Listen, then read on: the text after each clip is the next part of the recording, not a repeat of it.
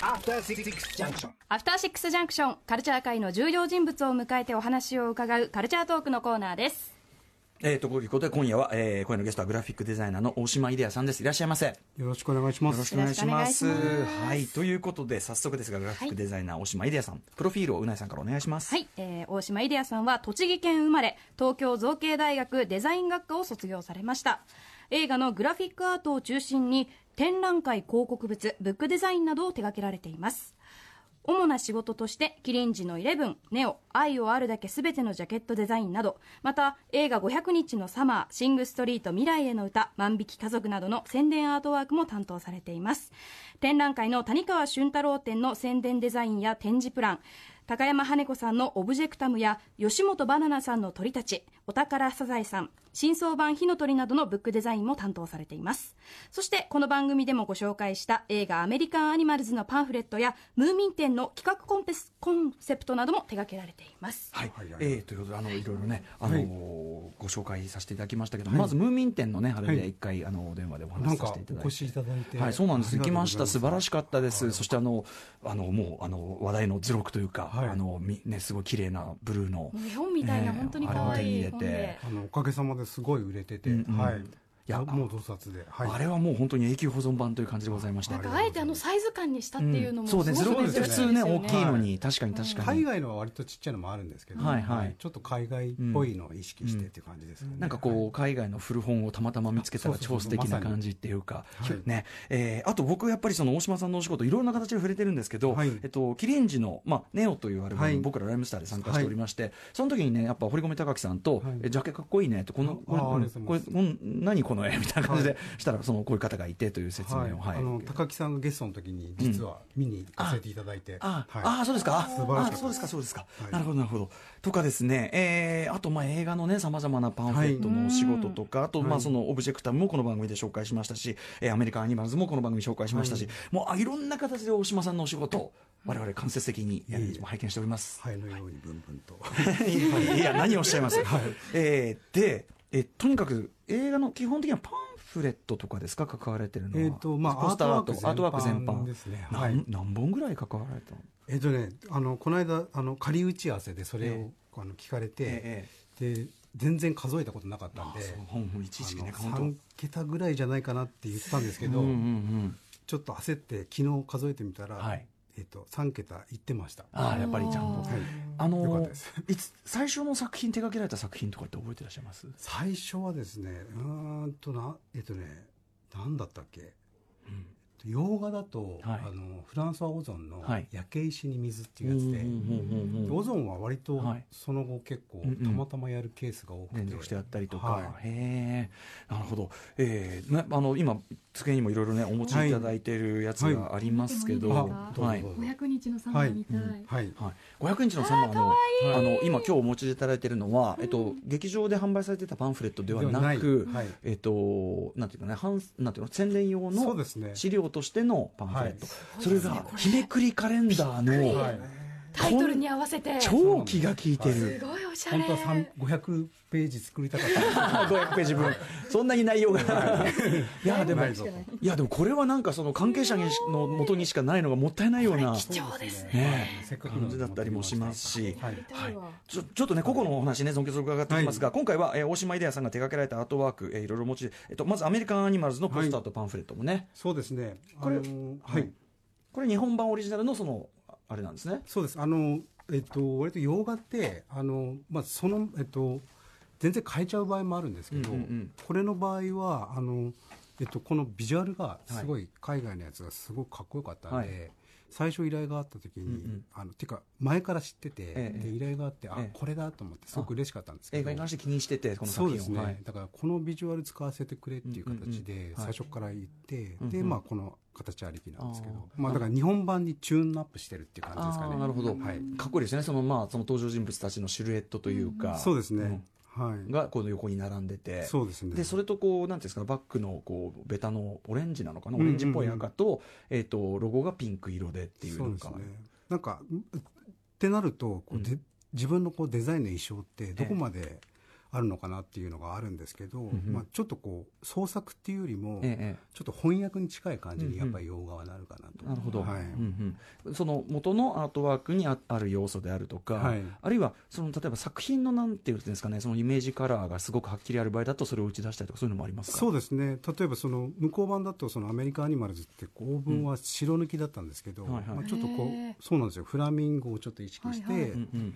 ピンクにしたりとか、うんうん。あとそのまあしこうやっぱり、えっと、ドキュメンタリーがこう半分こう介在してる作品なので、うんうん。この「アメリカアニマルズ」ってオーブンはその、えっと、新聞のこうヘッドライン書体っていうのにこう変えたりとかうんうん。ちょっとこう強調するというか、うんうんうんはい、みたいな感じでこういじってます。なるほどね、その見比べるとさらにその大島さんの翻訳、具合っていうのは今アねネットで今検索した、はい、アートデザインとあかね。微妙に文字がピンクになったり、でもやっぱり元のがすごくかっこいいっていうのはね、そうなんですよ確かに伝わってきますよね。はい。えっと大島さんはそういう感じで、その映画もお好きなわけですね。はい。じゃあその事前にまだ日本で未公開の作品の、まあアートワークとか予告編とかをはい。先にこうチェックしてたりってこともそうあるわけですか？なんですよ。そのこう悪癖があって。悪癖ですか？はいなんかこれが入ってきたらいいなっていう無双をいつもしてて、うんうん。でたまに本当に入ってくるとやっぱ嬉しいので、うんうん。なるべくチェックするようにはしてます。なるほど、はい。俺だったらこうするのになみたいに思ったりとか、ね。はい。っていう感じ。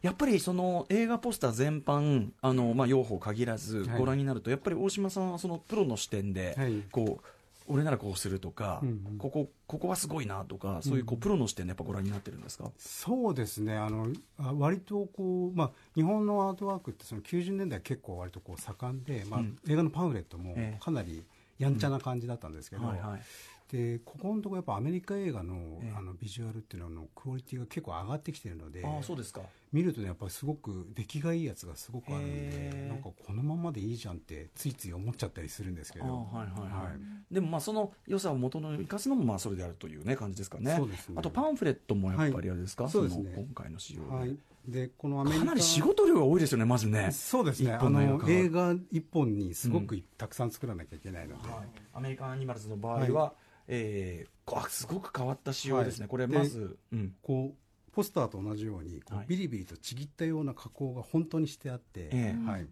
でこのペラッとこうめくると,、えー、と要は鳥の頭だったものが、はい。えー、と登場人物たちの本来のこうね。姿になる、はい。これ破ったような仕様になってますけど、はい。これどうやって作るんですか？これあの本当にえっと本当に破るんですか、最初の依頼があった時に、え。ゆくゆくはパンフレットはうん。こういう形にしたいと思ってて、うん。だけどその細かいこうビリビリっていう線は、ええ。その普通の抜き方だとすごい難しいんですよ。で今レーザーカットっていうのがあって、えはい。レーザーカットだと細かく抜けるんですけど、うんうん。それやりたいなっていうニュアンスで印刷屋さんに言ったら、うんうん。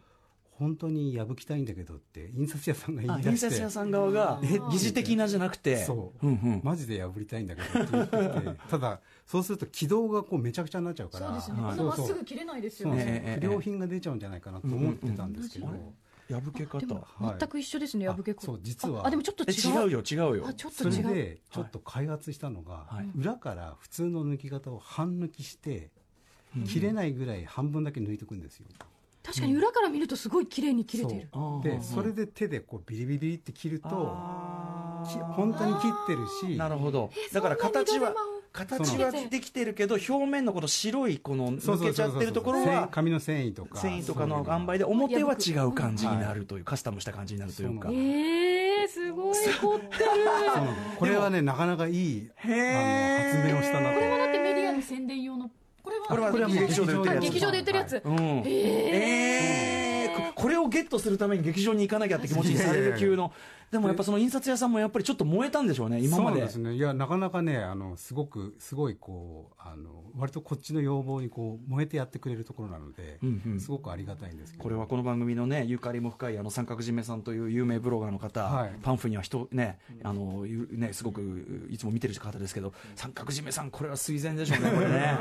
でそのなんか本当に破いてるあの破ってるようで本当に破ってるっていうコンセプトが、うんうん。割とこの映画のうん。その真実とこうフィクションのなんかスリルっていうのにすごい近いなと思って、うんうんうん。自分でもあこれはいいぞとか思って、うんうんうんはい、いやこれやっぱなんかこうアートブックとしてすごくまたね、あはいはい。いい感じになってるし、あの仕様もそうなんですけど、うんうん。あの写真の組版っていうのははい。いつもやっぱりすごく力を入れてるんですけど、はいええええそのまあ映画のスチールを、まあ、普通パンフレットってすごくうん。ページ数が少ないので、うんうん。すごく効率よくやるとすると、うん。あの文字も写真もこう一緒にこう同じページ内にこう、はいはい、あるのが多いんです上に乗っかってるのが多いですね。そうです。うん僕は割とこう写真ページはこう別にしちゃって。本当だ別々だ、写真そのものはこう写真のページ、はい。こう写真集のように。そうですそうです。うん。見れるといいなっていうのが、まあ、この方が写真本来の美しさも際立ち文章も読みやすいですし、ね、そうですね。ん。はい。よくねこうあれなんですよねカラーのあれでこん読めないなっつってなってることね。